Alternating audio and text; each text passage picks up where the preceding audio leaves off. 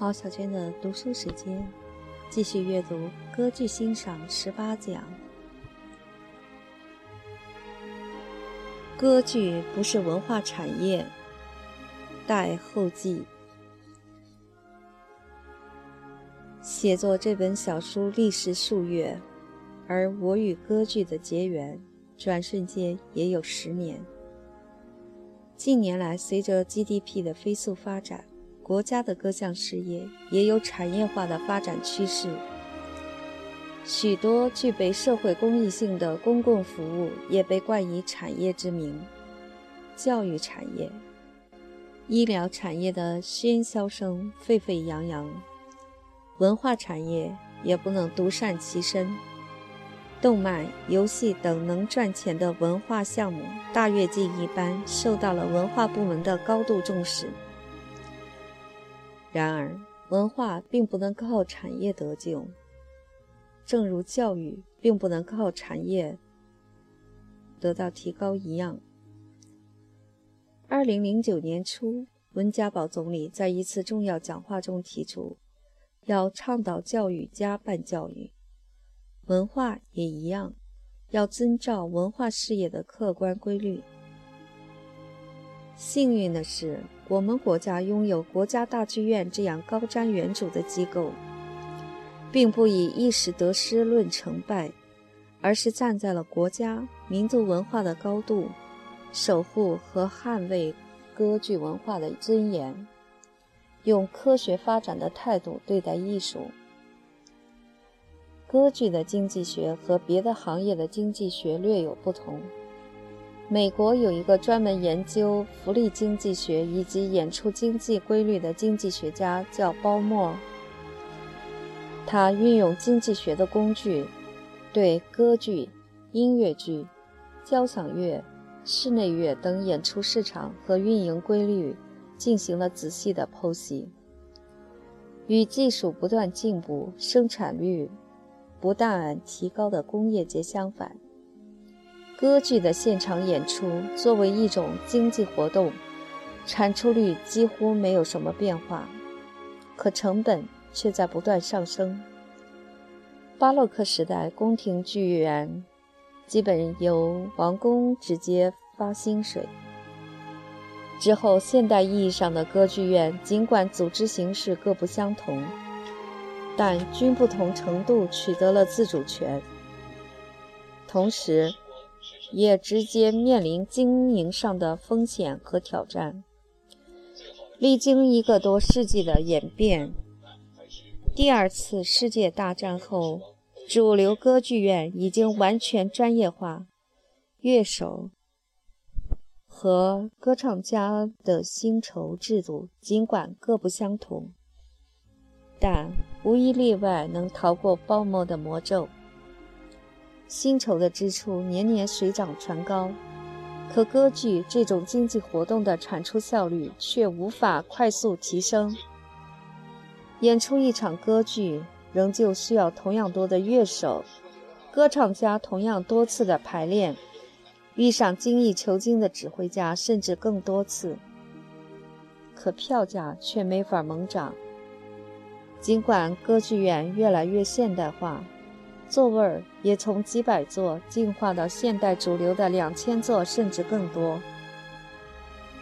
但总的票房收入上涨的幅度却相对缓慢。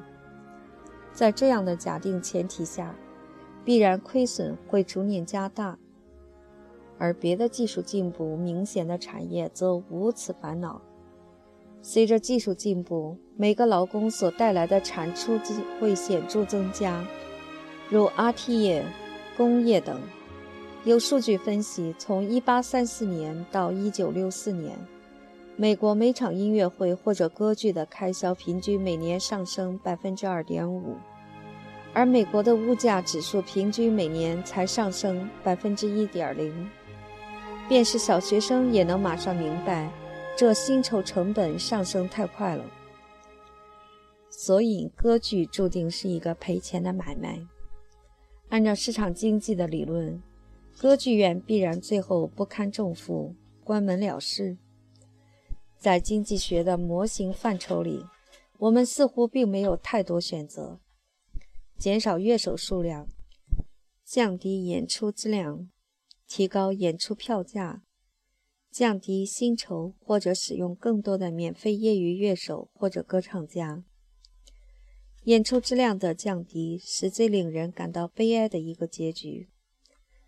不幸的是，在世界各地的小型艺术机构里，不断发生着。演出票价一直在随着人们的收入水平、用于娱乐和文化的支出的提高而缓慢地水涨船高。但我们必须看到，为了扩大歌剧受众以及让老百姓都能走进歌剧，票价的政策一直是核心敏感的话题。降低薪酬也是令人悲伤的话题。专业乐手或者专业歌唱家这个职业变得不再有吸引力的时候，也就是古典艺术消亡的那一天了。这样的例子其实就在身边发生过。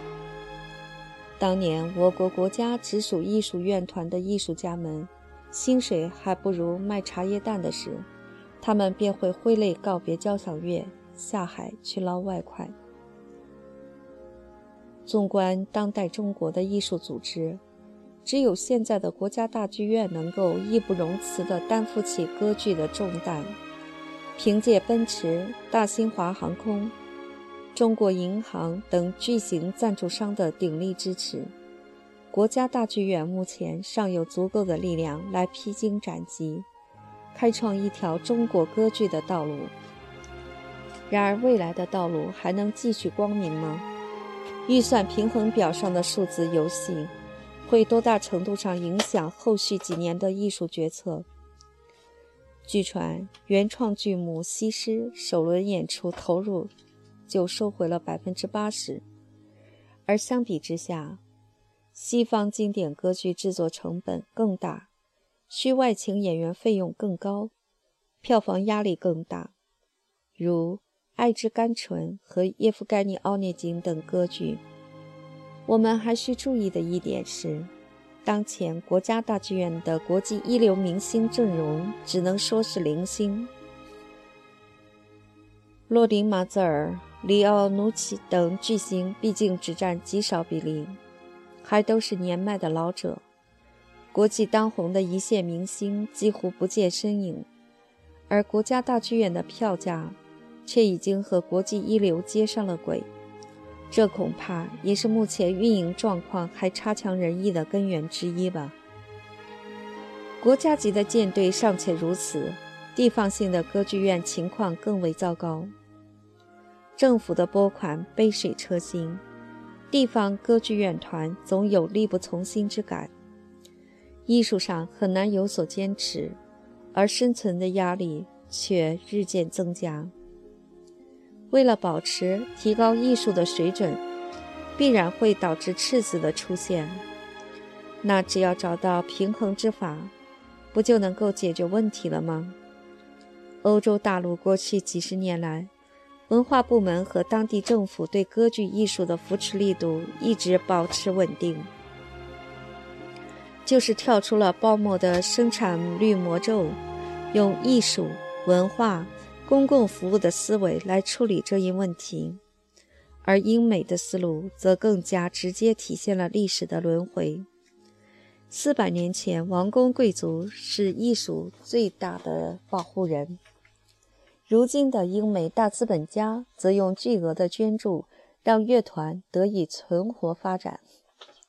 回到我们国家，国家是否能长远地给予歌剧支持？用文化的眼光、社会福利的眼光来看到歌剧事业的发展，而非简单的讲投入产出比的市场经济。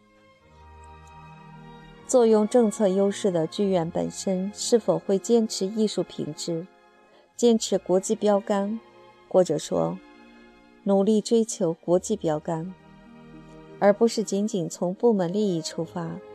狭隘的一味强调卖票卖出成本，政策扶持较弱的剧院能否获得国家社会的长远支持，从而更多的将精力放在提高艺术生产水平上，人才扶持上，而不仅仅考虑生存问题。歌剧已拥有四百年历史，而严肃地说，扣除极左的影响，歌剧在当代中国的发展也不过四十年，发展的道路还很漫长。歌剧在中国的发展也同样需要科学的、符合艺术自身规律的进行。文化作为一个国家的软实力，正在得到国家的重视。中宣部、文化部联合下发的关关于深化国有文艺演出院团体制改革的若干意见，已经有一年了。包括歌剧院团在内的全国许多表演艺术院团都进行了改革。歌剧院团、交响乐团等大部分还是保留了事业体制，体现出政府扶持的公共服务属性，没有简单的转起。这无疑是符合歌剧艺术的发展规律的。沈琦。二零一零年七月于北京东城北河沿